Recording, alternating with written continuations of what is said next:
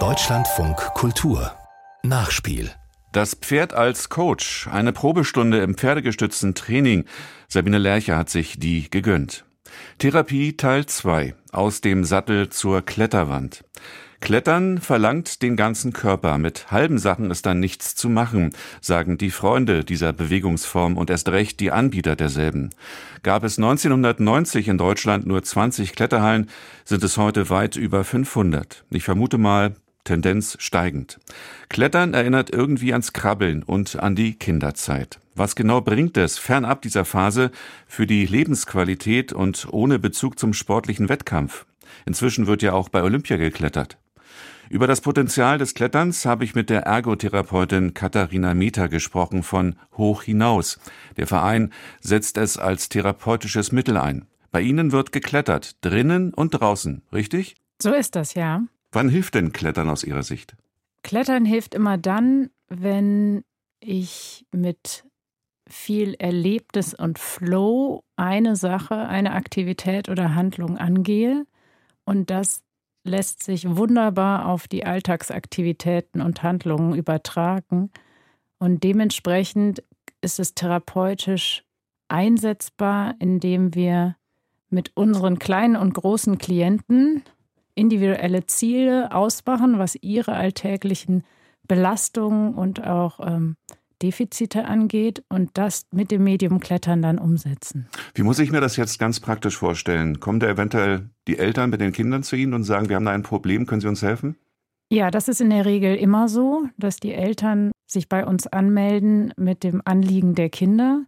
Und dann kommen aber die Kinder in Gruppen zusammen. Also es sind meistens ADHS-Kinder und Kinder mit Autismus-Spektrumstörungen oder anderen Verhaltensauffälligkeiten und psychischen Belastungen. Und die kommen in Gruppen zusammen und haben ein Trainingstagebuch, in dem sie ihre individuellen Ziele des Alltags festgelegt haben mit uns in Einzelgesprächen und werden dann in der Gruppe dahingehend begleitet, dass sie ähm, an diesen Zielen arbeiten, mit dem Medium klettern. Das ist so ein ganz ergotherapeutisches ja. Prinzip, was wir eben ähm, auf dieses spezielle Medium, was einfach ja so populär und auch so eingängig und auch so wirkungsvoll an sich schon ist, übertragen haben. Und dann gehen Sie mit den Kindern in eine Kletterhalle oder raus in die Natur, klettern da, gehen in einen Kletterpark? In der Regel haben wir mehrere Gruppen in den verschiedenen Kletterhallen Kölns. Und da treffen sich die Kinder und Jugendlichen mit uns wöchentlich in anderthalb Stunden. Ähm, machen wir da ein therapeutisches Programm mit denen. Und dann machen wir im Sommer oder an ähm, einzelnen Wochenenden therapeutische Ferienfreizeiten sozusagen, wo es um auch das Klettern am Fels geht und dann natürlich auch der große Erlebnisfaktor noch ergänzt wird durch das in der Natur sein und das gemeinsam ein kleines Abenteuer gestalten. Genau. Was genau kann man denn mit Klettern erreichen? Muss man nicht besonders mutig sein, wenn es ums Klettern geht? Und viele junge Leute, Kinder zumal, haben ja vielleicht auch Angst davor. Ja, die Angst oder auch das sich wirkungsvoll erleben und sich über seine eigenen Grenzen hinaus entwickeln, gehört zum Klettern dazu. Das heißt, man muss nicht besonders mutig sein, sondern man darf so sein, wie man gerade ist und schauen, ob man ne, da mitgezogen wird mhm. mit dieser, mit diesem schönen Motivationsfaktor Klettern an sich, weil sie, wie Sie im Eingangs gesagt haben, es ist Krabbeln nur an der Wand. Und das kommt aus jeder Kinder-Menschenseele raus, dass sie ähm, gerne klettern und sich da mit ihrem Körper entdecken. Dementsprechend muss man nicht besonders mutig sein, sondern mit dem, was man mitbringt, dabei sein und das äh, mit Freude umsetzen. Und ob die Kinder oder Jugendlichen erst 30 Zentimeter hochklettern und sich dann in den Gurt fallen lassen und ähm, schwingend erleben, was für äh, ja, ein wunderschönes Körpergefühl ja. das ist, ja, oder ob sie ähm, die ganze Wand hochklettern oder auch in einem Schwierigkeitsfaktor von 6 minus dann sich da immer weiterentwickeln und sich in der Selbstwirksamkeit bestätigt wissen, dass sie mit ihrem Körper und all den Emotionen und auch der Frustration, die manchmal ähm, vorkommt, äh, trotzdem die Probleme an der Wand lösen und dann oben ankommen. Aber bei einer Pferdetherapie zum Beispiel kriegt man wahrscheinlich eher ein Lächeln auf die Lippen, oder? Was macht beim Klettern gute Laune?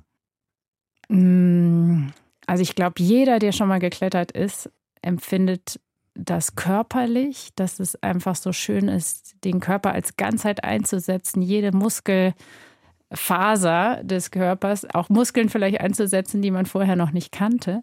Und dann sich selbst da ähm, hochzuziehen und äh, hochzudrücken, ist etwas, was ja sich im Flow in ich kann es gar nicht beschreiben, dieses Erlebnis, ähm, weil ich einfach auch schon seit Jahren äh, selber kletter ja. und das sowohl auch als Therapeutin als sehr äh, resilienzstärkend erlebe, weil man an nichts anderes denken kann, wenn man an der Wand den nächsten Klettergriff und dann auch die Route beenden möchte. Kann das eigentlich auch jeder klettern? Könnte ich das zum Beispiel auch? Ich bin schon etwas älter.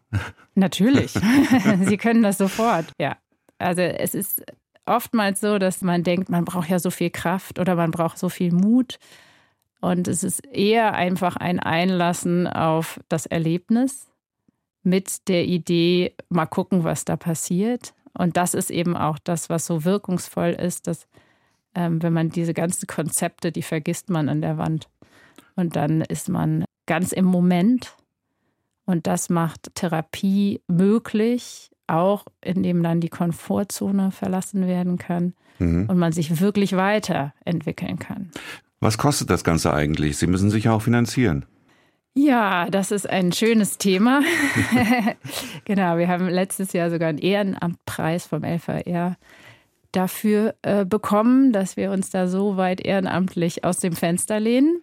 Es ist so, dass wir ähm, die ergotherapeutische Leistung über die Krankenkasse abrechnen können. Aber unser multiprofessionelles Arbeiten ist etwas, was immer im Hinblick auf Spendengelder oder Stiftungsgelder unterstützt werden muss. Also wir sind. Sie freuen so, sich auf Sponsoren und über Sponsoren. Wir freuen uns über Sponsoren und über Menschen, die die Faszination von Klettern und auch als Klettern als Therapie verstehen und dann sehen, wie wirkungsvoll das ist und dementsprechend aus dem Herzen heraus sagen, das ist ein Angebot, was ich unterstützen möchte.